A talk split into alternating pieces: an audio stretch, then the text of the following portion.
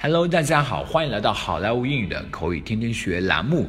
今天是星期四，我们继续学习我们今天的句子。今天的句子是：You left me no choice. You left me no choice. You left me no choice. 都是你逼的。You left me left 这个词 L E F T，它这个词是。呃，leave 的过去式，留下的意思。You left me 就是你留给我，no choice，choice 就是选择的意思。You left me no choice 就是你没给我留其他的选择，就是都是你逼我的，我没有办法。You left me no choice。好，接下来我们来看一个 dialogue。Jeremy, Jeremy, you can't do this to me. You can't do this to me. You're my brother. Jeremy, Jeremy，你不能这么对我，你不能这么对我，毕竟你是我哥呢。Yes, Jimmy, I am your brother, but you keep making me troubles.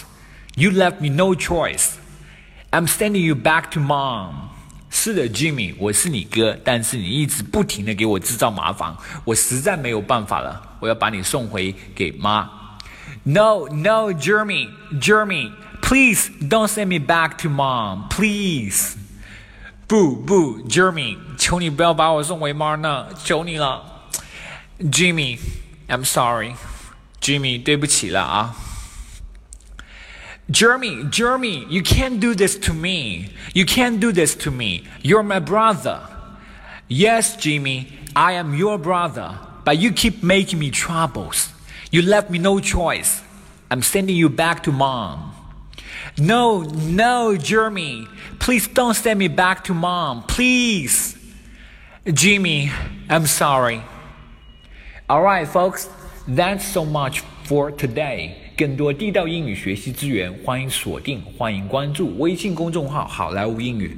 我是你们的主播 Vic，我们明天再见，拜拜。